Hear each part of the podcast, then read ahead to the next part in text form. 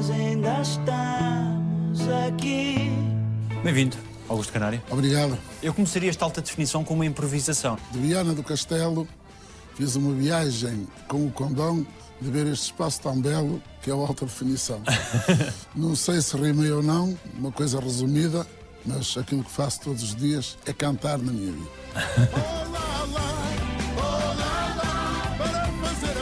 Augusto de Oliveira Gonçalves, conhecido por Augusto Canário, 61 anos, estou como sou no alta definição. O embaixador da alegria, como é conhecido muitas vezes, com alegria desde sempre e sempre com alegria? Ora bem, a alegria, enquanto representante de uma alegria que se quer transmitir às pessoas, faz parte da minha vida. Uma pessoa alegre também normalmente sou. Agora, muitas vezes é indiscutível, pode ser um chavão, pode ser um lugar comum, mas quantas vezes cantamos sem vontade nenhuma ou com vontade de chorar até. Nós representamos uma alegria, um alto mino, que não se compadece com a nossa tristeza. Então, quando somos profissionais, somos pagos para transmitir às pessoas, de certa maneira, emoções de alegria. Eu acredito Gosto muito de cozinhar portuguesa, de um bom vinho do Porto. Gosto muito do mar, não gosto de porrada. O que é que existia em Vila Nova de Ianha que o fazia ser feliz? A, minha terra faz-me ser feliz, desde logo porque tenho lá todas as minhas raízes. Moro em frente à escola primária onde eu andei. Ao lado tenho a escola primária onde as minhas filhas estudaram, a igreja onde nos batizamos, onde nos casamos, onde batizamos os filhos e os netos e, portanto, está ali tudo. Adoro Viana do Castelo, que é a minha cidade, mas a minha aldeia, a minha vila, é fantástico. Quais são as memórias mais fortes que guarda da infância? Portanto, eu vivi com os meus avós quase do ano zero. Meu avô, portanto, que era um pedreiro canteiro, muito austero, mas que gostava muito dos netos, especialmente de mim, que era o de rapazes, o mais velho. Jogávamos muito aos cowboys, portanto, quando se podia brincar na rua e no pinhal. E claro, os tempos da escola têm algumas memórias agradáveis. Toda a minha infância foi uma infância feliz. Pode ser saudade, pode ser saudade. E a desgarrada, que é um conceito muito popular, e o cantados a desafio, existiam nessa altura na sua vida? Eu escrevia uns versos já, mas quando saí do seminário, eu comecei a encontrar pessoas que tocavam os seus violões no pós-25 de Abril. Houve o regresso de muitos imigrantes que estavam em África e veio muita gente que fazia parte de uma antiga tuna dos anos 20, 30 da minha terra e eu apanhei essa gente toda. Portanto, eu tinha 15, 16, 17, 18 anos e apanhei homens já com 60, 70 anos. Portanto, era um menino. No entanto, como eu tinha um bocado de jeito para a coisa, ia brincando com eles. Portanto, comecei a cantar de uma forma de brincadeira. Quando íamos, por exemplo, cantar as janeiras a uma casa, e a gente cantava ali umas quadrinhas, eu improvisava. Portanto, foi assim que eu comecei. Onde eu comecei formalmente a cantar com um companheiro que ainda hoje é meu companheiro de cantigas, o Cândido Miranda, foi quando eu fui ter um dia ao Grupo Folclórico de Viana do Castelo, conheci o Cândido e começámos a cantar de uma forma regular. Em 84 fizemos um grupo de música tradicional que se chamou Cantares do Minho e então aí nós trouxemos as cantigas ao desafio para o palco. Portanto, e a minha vida de cantador de improviso começa por aí. Requer alguma malandragem da vida, algum conhecimento da vida, não? Brejeirice e segundo sentido. No entre Douro e Minho, todas aquelas que são mais apreciadas são as de Minho, porque se forem bem interpretadas, têm uma graça fantástica, é preciso uma imaginação muito grande para quê? Para se poder cantar em qualquer lado sem se utilizar o palavrão e o calão. Vai com calma já vejo que és pagode, a mim que não me depenas, só quem eu deixo é que pode, às tantas com essa treta, ficas mas é sem o bigode. A sua mãe achava graça? A minha mãe sempre foi uma admiradora minha. Eu lembro-me que com o grupo Cantares Domingo, a referência que eu tenho é esta. Eh, na RTP estava o Júlio Isidro a apresentar o ET. Não sei como é que eles descobriram, minha mãe estava em Paris, e ligaram-lhe. E a minha mãe entrou no programa. Então, oh meu filho, que velho tu estás, já naquela altura. Mas ela toda contente porque naquela altura chegarmos à televisão, chegar ao Júlio Isidro, era um homem que foi lançando montes de, de, artistas e de grupos. Chegar àquele programa com um grupo de música tradicional, ainda nem havia autoestrada. Então, para ela e para nós, chegarmos ali, são memórias muito engraçadas. A minha mãe adorava e adora.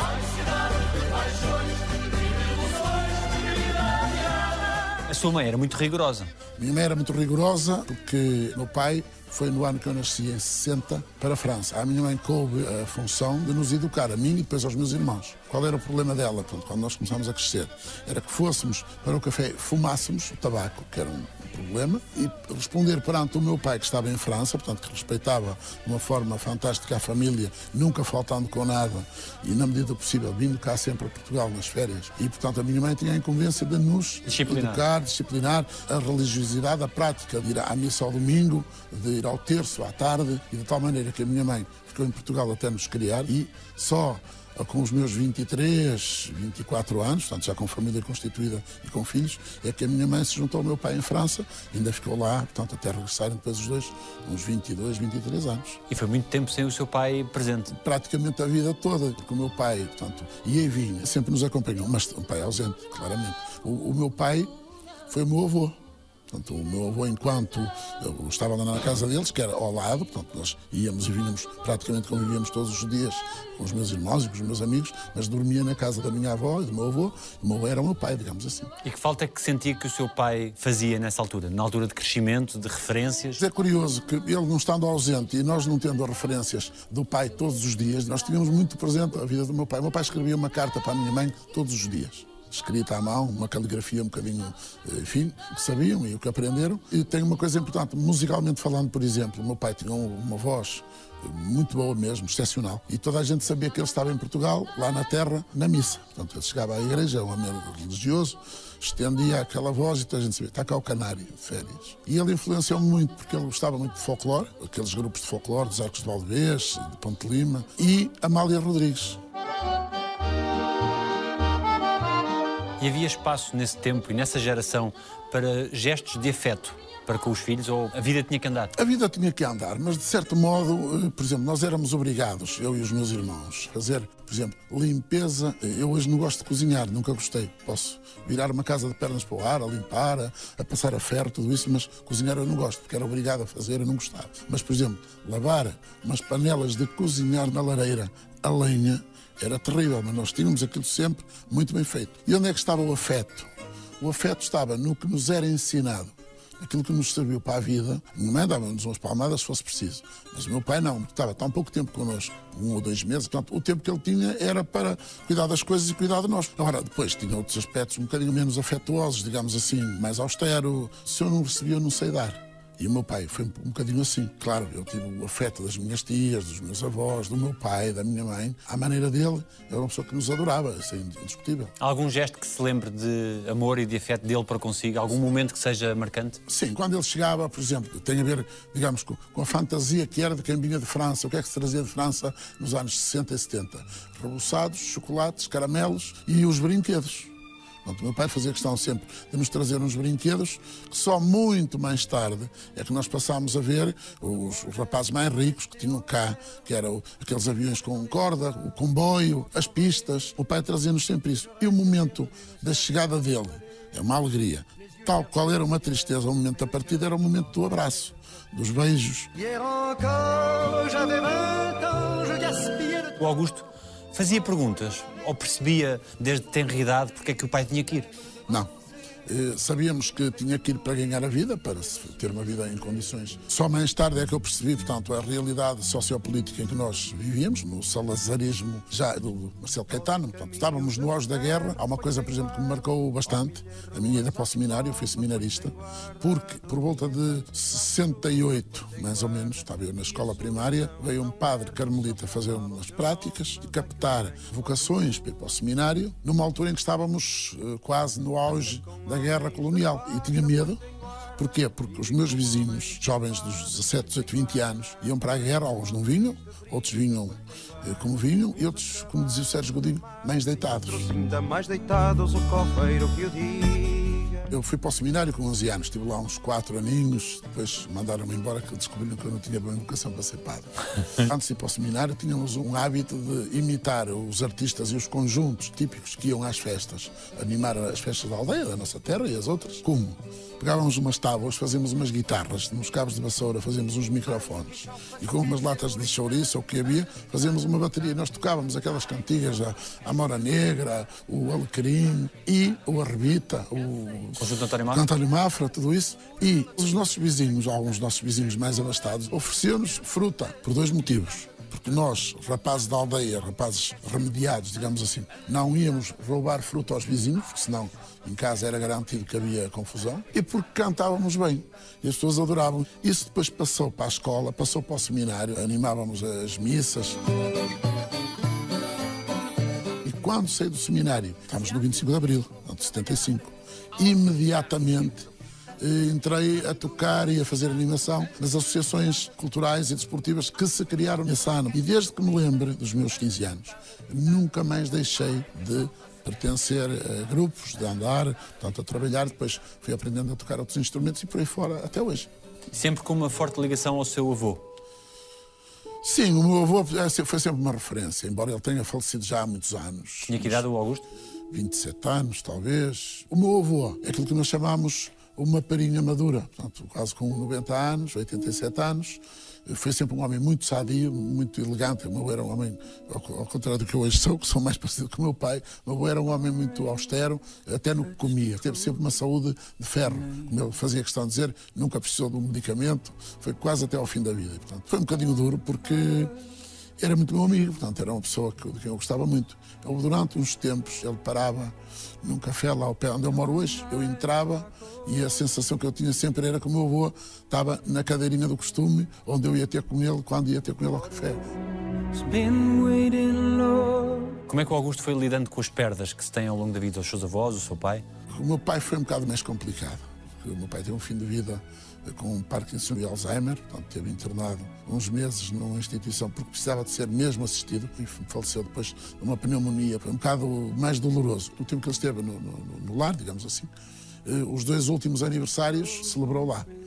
E nós fomos lá, levámos as prendas do costume, os netos, os bisnetos, aliás, que era para ele uma alegria, mas até um bocado confrangedor porque todos nós conhecíamos o avô, não é? E o pai, mas o mundo dele era já um outro, apesar de ser colaborador, de gostar do bolinho, de superar as velas, tudo isso. Uma pessoa vai se despedindo aos poucos? Ah, acho que sim. Acho que quando há tempo para isso, nós vamos nos despedindo aos poucos. Eu lembro que nós íamos ao lar praticamente todos os dias. Era quase mais agradável para as pessoas que o, estavam no lar com ele, internadas, e mesmo os trabalhadores. Eu cheguei, inclusive, a fazer algumas festas de animação para toda a gente, e ainda hoje, se for preciso, ele não está lá, mas eu vou. O medo dele era que o roubassem, que lhe tirassem o cara dele, que olha, não digas nada e tal. E pronto, foi uma despedida um bocado triste. Antes de se internar, foi um pouquinho agressivo pelo menos para um dos meus irmãos.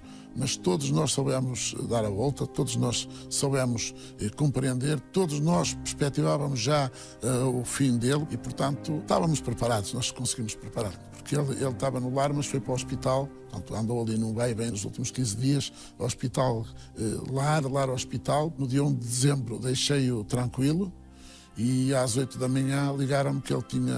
Olha, o seu pai faleceu assim, tão simples como isso.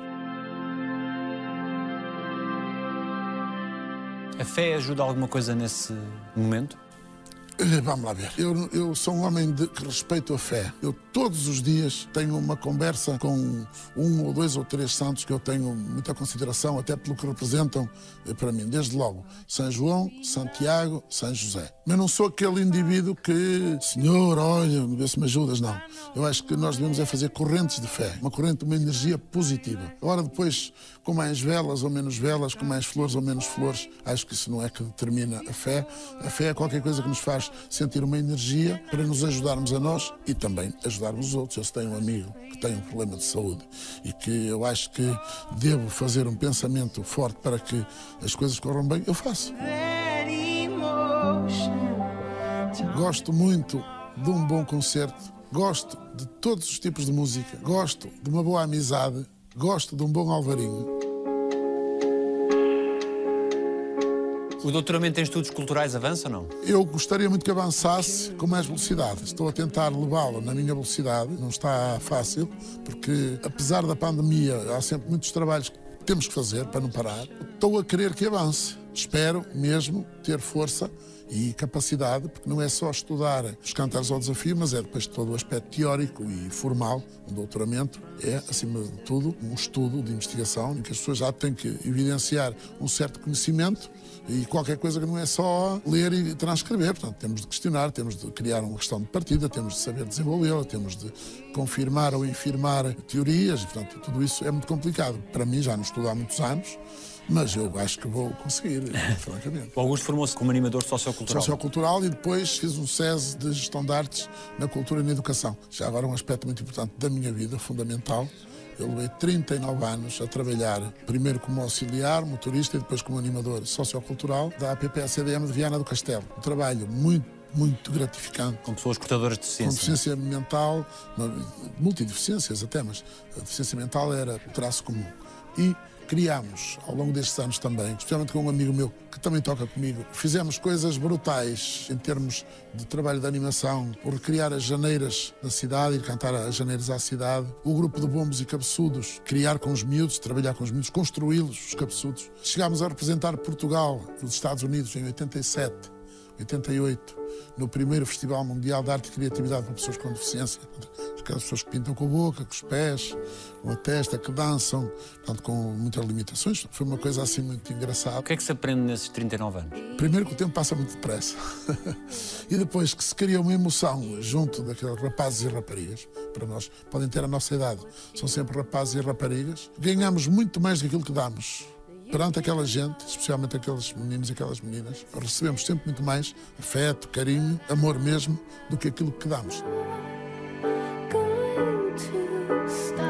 Nos meus trabalhos de auxiliar, nós ensinávamos os rapazes e as raparigas a fazer uma coisa que para nós é tão normal como apertar um sapato, como comer, como utilizar uma faca, um talher e um guardanapo. Apertar uma camisa, para nós é uma coisa normal. Para aqueles meninos, não. É um trabalho, muitas vezes, que a gente podemos demorar dois, três meses, e não sabemos se conseguimos, para criar um hábito de autonomia numa pessoa que depois vai de férias no verão e esqueceu tudo temos de recomeçar. Era-lhe difícil não se envolver pelas histórias? É muito difícil nós fugirmos às histórias. Um dia chegámos a uma determinada casa, num conselho, e vimos uma cena de tal maneira eh, que me marcou até hoje. A avó acamada é que cuidava da filha, mãe do neto da avó. Portanto, uma situação tão dramática, tão pobre, tão desastrosa, digamos assim, do ponto de vista social, que eu lembro-me de dizer, só para terem que comer só para poderem tomar um banho e só para terem uma roupa limpa, podem trazer todos que quiserem para a sala que nós temos lá na escola, sentadinhos numa cadeira o dia todo, eu tomo conta deles, não é preciso fazer mais nada. Quando se ensina a essas pessoas, também se está a ensinar os pais dessas pessoas a lidar com o problema? Muitas vezes não é fácil, nem possível. Muitas vezes nem tem capacidade. Porque o menino está na escola, o pai não está, ou a mãe.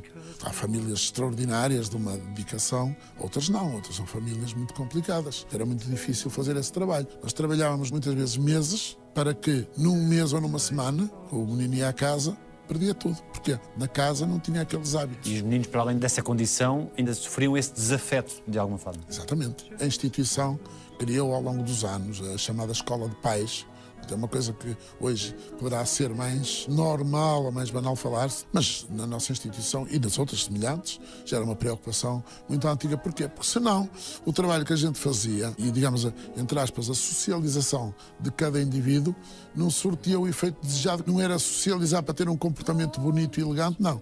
Era para resolver a sua vida, para viver melhor, para resolver os seus problemas, para minimizá-los e, e viver melhor. E fica-se a pensar no que será o futuro, a vida adulta, a velhice dessas pessoas? Muito. Aliás, o grande problema ao longo dos anos de muitos dos pais, de alguns utentes conscientes, pessoas de bem, era e quando eu morrer? Quem cuida dele? Então, nós temos situações que são, entre aspas, filhos da instituição. Isto é, os pais partiram e muitos dos utentes passaram a ser, em termos legais, digamos assim, filhos da instituição. Portanto, estão, vivem lá, estão connosco, em muitos casos nem têm mais família. Don't. Gosto muito da minha cidade, Viana do Castelo, gosto muito de Portugal, de consumir produtos portugueses, gosto de instrumentos tradicionais portugueses, de cantar ao desafio.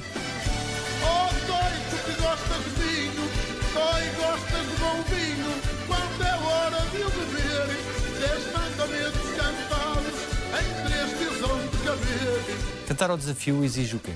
Cantar ao desafio é uma coisa que exige, desde logo, um jeito natural. O improviso tem que ser preparado? Tem, tem. Tenho que dizer que tem pelo seguinte: eu sou capaz de, em torno deste cenário que aqui está, eu consigo fazer aqui um improviso, mas para eu improvisar sobre este tema, eu tenho que ter o conhecimento das coisas, isto é, saber que há câmaras, que há make-up, que há luz, saber isso. Mas, por exemplo, se eu for cantar, vamos imaginar sobre história de Portugal, dependendo do tipo de história que eu vou falar, é evidente que se não tiver conhecimentos eu não consigo improvisar. O cantar brejeiro que nós temos no Minho, portanto, normalmente é uma disputa eh, de natureza, muitas vezes sexual. Então, quando é um homem e uma mulher, nós neste momento temos alguns problemas, pelo menos temos de ter muito mais cuidado, porque hoje a sociedade não aceita de tão bom grado uma crítica, por exemplo, à homossexualidade. Nós sabemos que estamos a brincar, mas as pessoas têm o direito, uma, entre aspas, uma certa indignação de ouvir certas coisas. Então, da maneira que nós temos de cantar já tem que ser diferente, tem que ser mais cuidadosa. E então, nessa medida, o cantar tem que ser preparado. Agora, o improviso é, como eu costumo dizer, é o que sai na hora e ponto final. Português, tendo cuidado com o que andais a dizer. Se alguém dizer mal de mim, também os mando Fora com essa gentinha! E há uma técnica para gerir o fole dentro e o fole fora? Ah, a técnica do cantar, fole dentro, fole, fole. Porque para quem está a ouvir, muitas vezes certas coisas que não está ali por acaso, aquela forma de dizer as coisas. para fora. Ficou com o nome canário artístico por causa do seu pai. Sim, o meu pai, o nome dele era mesmo Joaquim Gonçalves Canário. E também acho que o facto de não termos o nome Canário no nome tem a ver com uma graça, tanto quanto sei, que a minha mãe ia à Caixa Geral de Depósitos, quando o meu pai mandava religiosamente o dinheirinho, a minha mãe ia lá e os funcionários, então o Canário canta ou não canta? O nome, né? E ela acho que não achava muita graça aquilo e pôs-nos Gonçalves. Felizmente, eu acho que ainda foi muito ao tempo de exaltar o nome do meu pai. E o canário deu-lhe muitas alegrias. Pois é, um canário é um passarinho simpático. O amarelo é a cor da jovialidade, da alegria, da infância. Normalmente é a cor da alegria. Ainda por cima temos a coincidência de ser uma das cores da bandeira da nossa cidade, Viana do Castelo, e da bandeira da minha vila. E canário dá sempre que rimas. Quem quiser ouvir cantar um cantar extraordinário, vai ter que se pôr a escutar como é que canta um canário. O exemplo de vida do seu pai, esse exemplo de trabalho duro, ficou também para si, começou a trabalhar muito cedo. Sim, mesmo andando a estudar no seminário e andando a estudar no liceu, eu trabalhei sempre nas férias. Fazer o quê? calceteiro, ajudante calceteiro, com 11, 12 anos no seminário, ajudar a servir a servente. Trabalhei com o meu avô de pedreiro, o meu avô era um excelente canteiro, mesmo a fazer paredes de pedra e a fazer os desenhos para depois fazer com cinzel, aqueles caracóis em casas restauradas. Fui pintor, fazia pintura de construção civil, gradas, aquelas pessoas tinham cá, olha, precisava de pintar as minhas gradas, então eu faço isso. Lixava, pintava. Eu trabalhei um tempo como recepcionista de hotel, não me faltava nada, mas para ter o meu dinheirinho, para o carro e tal, então, trabalhei. Dava para eu pelo menos ter mais algum para as minhas extravagâncias. Como mãe dizia, faz-te bem que é para as tuas extravagâncias. Porquê que foi expulso do seminário? O ano de 74 tinha acabado de fazer 14 anos, no dia 7 de abril. E eu estava lá a falar, então estamos a conversar, epá, então agora é que vai ser uma revolução. Na verdade, eu já não queria ser padre há muito tempo. Porque chegou a querer ser. Eu cheguei a querer ser padre para não ir para a tropa, para não ir para a guerra do ultramar. Não estou nada arrependido, foi uma decisão na altura muito consciente de criança. E então, houve um tempo que eu queria me ir embora, mas eu fiz umas asneirolas, Tipo quê? a minha mãe dava-me sempre um dinheirinho, saltávamos o muro para ir à padaria e comprávamos pão, um saco de pão, uma tablete de chocolate, aquele chocolate aos quadradinhos. Então o seu pai sabia, não é? Nós nem nos apercebemos que os adultos normalmente estão sempre a ver onde é que estão os adolescentes, quer queiramos, quer não. Então eles vinham para ali fora, apanhavam o saco do pão e repartiam com todos, um quadradinho para um, meio pão para aquele, e portanto aquilo era uma revolta. Depois um dia fizemos uma cena dos pequenos vagabundos. Foi sair do dormitório de noite e ir ao refeitório, portanto, à despensa, que ficava exatamente por baixo, dois andares, de onde nós dormíamos, só que tínhamos de passar naqueles soalhos de madeira rangentes, três ou quatro colegas, umas lanternas, para ir à despensa buscar o quê? Uma lata de salsichas, uma barra de queijo. E houve uma altura que eu trouxe uma garrafa de brandy. Brandy, nunca mais me esqueço. E bebi aquilo. Pessoa beber sem comer, um rapaz com 14, 15 anos, enfim, Não fiquei lá em grande estado de. e aquilo deu um bocado de celema. Aquilo que depois, digamos, foi a gota d'água em relação a mim e a muitos outros, foi termos ido ver um filme no antigo Cinema Palácio, que já não existe em Viana do Castelo, O Último Tango em Paris. Não muito católico. Não muito católico na altura, e de repente, no dia a seguir, tínhamos um papelinho no armário da roupa com um recado que tínhamos que deixar o seminário, nem sequer nos disseram presencialmente, foi uma coisa um bocado estranha. Eu fui expulso do seminário com 15 anos. O meu objetivo foi logo fazer o terceiro ano do curso geral dos liceus, que era o, o quinto ano, ir logo para o magistério primário, não precisava de fazer o segundo ano do curso complementar dos liceus, na altura. Eu fui para o liceu fazer o primeiro e o segundo ano do curso complementar. Entretanto, apanhei lá uma turma de rapazes, especialmente marotos, e, portanto, as coisas não correram lá muito bem. Eu já não entrei no magistério. Para onde é que eu fui depois? Fui trabalhando, lá está, o tal trabalho nas férias, e de repente eh, dei por mim nos escuteiros, uma escola muito grande, onde conheci a minha esposa.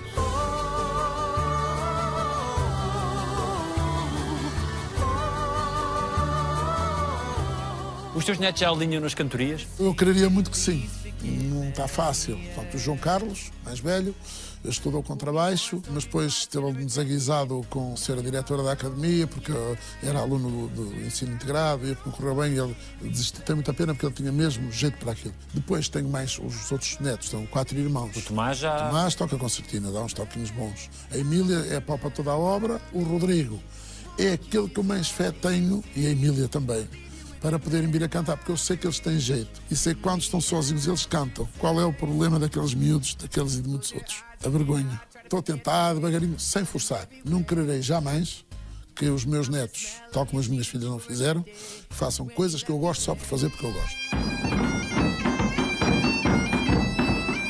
As tuas filhas, como é que foram lidando ao longo dos anos com a sua veia artística? Creio que têm muito orgulho no pai que tem não tenho dúvida disso. E eu também tenho orgulho nelas. Eu considero qualquer uma delas uh, guerreiras, especialmente a mais velha, que tem quatro filhos e um trabalho na agropecuária, portanto, uma criação de gado leiteiro, e é muito complicado. Mas a minha filha, a Carolina, é enfermeira, no Hospital São João, no Porto, vai e vem, portanto, ela mora em Viana do Castelo, e tem uma vida muito complicada, porque se dedicam para além do trabalho delas, por exemplo, nos escuteiros, uma dedicação muito importante, tal como eu e a minha esposa o fizemos, para trabalhar com as crianças, com os filhos dos outros. E que tem ali naquele espaço, o Corpo Nacional de Escutas, um espaço muito importante para a convivência. Acho que é uma das maiores escolas de educação da juventude de todos os tempos, para mim. Isso dá muito trabalho. Eu tento, sendo também às vezes um pai ausente, procuro respeitar aqueles dias mais importantes e quando não tenho espetáculos ou quando é possível juntar-nos todos, o mais possível. Almoçamos, jantamos todos, lanchamos. Quando não é possível, não é, porque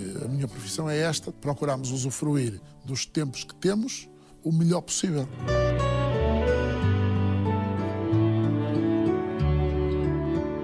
Lá em casa está uma santa, que é a mãe delas e minha esposa, que tem um discernimento, tem uma capacidade fora do normal de entender tudo e, se calhar, sofrendo a, a parte dela. Mas a verdade é que consegue ser um bocado ali o óleo que põe a engrenagem toda a funcionar. Uma relação de 40 anos subsiste só à base do amor? Não reside muito, muito para além do amor. Depois tínhamos de ver muito bem esse conceito desse amor de 40 anos, a paixão dos primeiros anos, a compreensão, a aceitação, muito o perdão, o fechar os olhos. Mas estamos a falar de coisas do dia a dia, até de um simples prato que não se gosta tanto. Ou um simples desenrascar um almoço ou um jantar, porque hoje é tudo mais a correr, porque tivemos isto ou tivemos aquilo. Estou a falar de coisas assim. Mas acho que tem que haver, acima de tudo, muito respeito e muita compreensão e muita libertação daquilo que é o eu para o bem comum. Eu não tenho dúvida nenhuma que se não fosse o elo chamado família, se calhar a minha vida hoje não é o que é. A família é o mais importante. Sem dúvida nenhuma. A família é o elo da sociedade mais importante que podemos ter e hoje, nas suas diversas formas, a família não tem aquela forma do pai, a mãe, os filhos e depois os avós. Hoje a família tem diversos formatos, as monoparentais, os pais separados, o conceito de família, grupo de pessoas que se atacam internamente e se defendem para o exterior, que normalmente é assim, é uma célula fundamental da sociedade. E está uma sociedade que não entenda que a família é mesmo aquilo que nos pode ainda defender de uma série de problemas que vamos ter, se calhar, cada vez mais. Porque estamos muito desagregados. Desagregados, exatamente. Eu tento não fazer isso e não faço. Mas os telemóveis, por exemplo, começou por ser a televisão na sala e a televisão na cozinha onde se janta. E os telemóveis é uma coisa muito engraçada, que às vezes até nos grupos, que é outra espécie de família, lá está. Nós estamos à mesa e, e às vezes estamos a falar uns com os outros no telemóvel. Eu acho que isso é incrível. Não é por aí partilha, eh, conversa e às vezes a pouca paciência que nós temos, eu também tenho muito pouca paciência às vezes, estou lá metido no meu canto, preocupado com as minhas preocupações, mas nunca, se vem um neto meu ter comigo, dar um beijinho ao ou pedir um chiclete, eu tenho lá sempre uns, as coisinhas que eles gostam, nunca deixo de atender, para, olha, agora vai-te embora que a hora não posso. Do ponto de vista do convívio normal, do funcionamento normal, acho que realmente a família é mesmo, mesmo, mesmo a célula mais importante da sociedade. Gosto de futebol, gosto de um bom vinho. Gosto muito dos meus amigos, gosto da minha família. De repente passam 40 anos de música.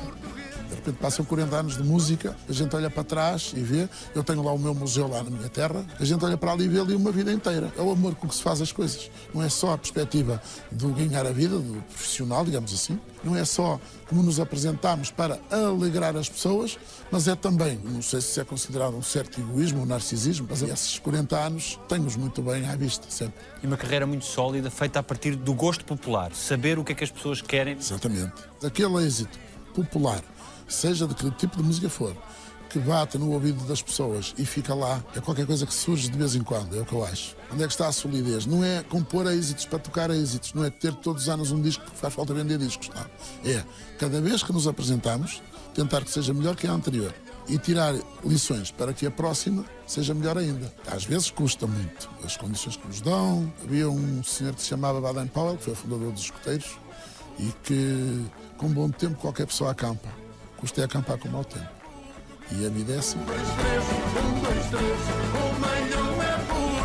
A partir de 2005 é que eu tomei a decisão de ser profissional. Nós tínhamos ainda um grupo de música tradicional, que alguns amigos meus faziam parte, que eu também fundei. Comecei com o trabalho da promoção e o ensino à minha maneira. Eu toco de ouvido, não sei música, não sou nenhum técnico em termos musicais, mas consegui eh, transmitir, através da alegria, da persistência, do trabalhar muito, de criar respostas. A partir de 2005, havia tanta gente já a tocar, então eu resolvi fazer uma coisa que não existia. A coisa mais parecida que existia, coisa entre aspas, no bom sentido, era o que em Barreiros. Em Barreiros tinha o acordeão, basicamente, tocavam as modinhas de concertina, tinha um baterista, tinha um teclista.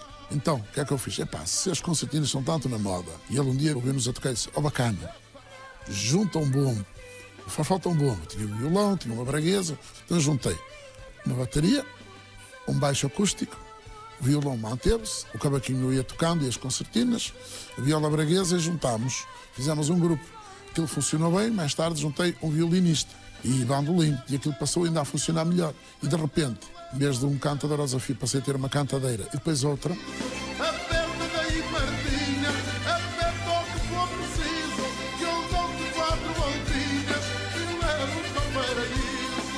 A imagem que foi construindo, mesmo a imagem artística, foi importante também. Sempre. Nós primeiro chegámos a vestir de regional, camisinha tradicional do Minho. Depois olhámos para as fotografias dos homens antigos das festas e afinal deles não se vestiam nada da regional, vestiam-se de fato e gravata, camisa branca e gravata preta.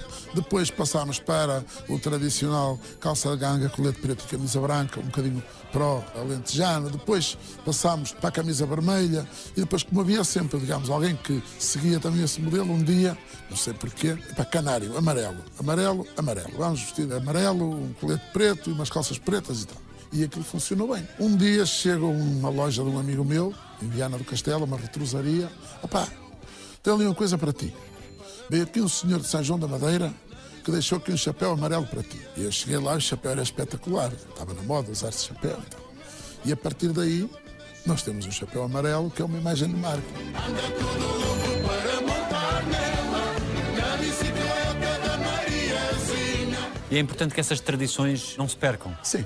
O nosso Kim Barreiros, por exemplo, deu voz a um homem que era o Vilarinho, ele compunha cantigas muito engraçadas, que em certo momento não eram muito bem vistas pelos seus padres nas festas da aldeia. Mas a verdade é que até aí, o Kim, ao dar voz a homens como os cantares do Vilarinho, o nosso Kim, porque eu mando um grande abraço, merece ser estudado. Porque ele conseguiu impor, com um tipo de repertório popular, com um tipo de cantiga, que então muita gente imitar. Eu próprio, assumo isto claramente sem qualquer problema, além de ser um, um bom amigo do Kim e uma reciprocidade de amizade muito boa, muito forte, sou um fã dele e um seguidor também de determinado aspecto do tipo de trabalho que ele faz, do tipo de cantiga que ele faz. Gosta de ir com salo, Gosta de ir com Nando, gosta de ir com Nando. Não gosto de hipocrisia, de deslealdade, não gosto de confusão. Alguém lhe deve um pedido de desculpas? Se calhar tantas quantas eu devo a outras pessoas. Porque hum, somos muito mal compreendidos, julgamos nós. Mas se calhar muitas vezes, se pensarmos bem, quer em casa, quer na minha família, quer nos grupos com que eu trabalho, e especialmente no Canário Amigos, eu digo quase todas as vezes que nos encontramos, se tiverem algum problema de funcionamento ou comigo, por favor, falem comigo, que deixa de ser um problema, resolve-se. Agora, se eu não sei, vão cochichar para o lado, o problema não só se vai manter, como vai aumentar. E de facto é assim. Tenho a prova provada neste momento. Portanto, nós readmitimos neste momento uma antiga cantora que esteve connosco, que saiu há um ano e meio numa situação um bocado complicada, mas que hoje, passado um, este tempo, a gente pensa, "Bem, se calhar, se todos nós pensássemos um bocadinho. O problema é que eu às vezes penso, e penso eu que os outros não pensam da mesma maneira. E então, é este dilema, quer dizer, então é que vou ceder mais uma vez. E bem ao de cima, o nosso orgulho, a nossa razão, a nossa inabalável crença que nós é que estamos certos, os outros é que estão errados. É muito complicado. As relações humanas são muito complicadas. Mas, com certeza, que há de haver alguém que me deve um pedido de desculpas. Tal como tenho a certeza absoluta que pode haver alguém a quem eu devo um pedido de desculpas. As desculpas, mais do que pedi-las, devemos tentar evitá-las. Ficou alguma coisa por dizer a alguém?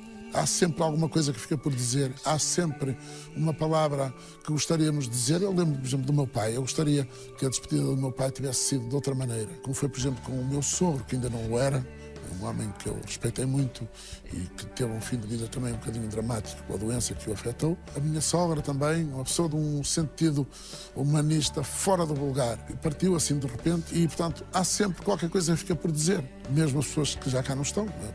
falo dessas, mas das que cá estão, há sempre alguma coisa que fica por dizer. E é bom que assim seja, porque pode ser o motivo que nos obrigue a voltarmos a encontrar. Qual foi a coisa mais marcante que os seus netos já lhe disseram? Quando é o dia dos meus anos, que é o dia 7 de abril, e, e sempre que é possível celebrá-lo com eles, e há muitas vezes, eles têm sempre uma surpresa para preparar. Liderados mais ou menos pela Emília ou pelo Augusto, que é o mais novo, eles têm sempre uma coisa para dizer. E quem gostaria que eles dissessem que foi o avô? Homem sério e amigo.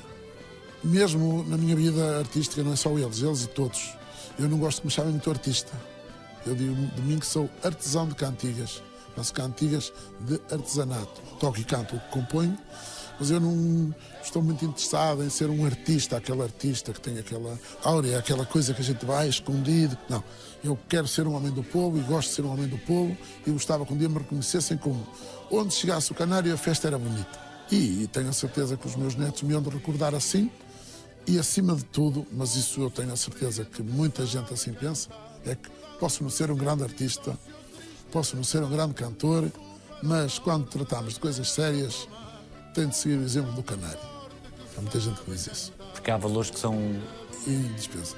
Indispensáveis de uma atividade que nós temos. A palavra, a honradez, não é aquela palavra, eu sou fiel à minha palavra, senão, não. É a palavra de honra, a palavra é uma coisa, só isto, a palavra, mais nada.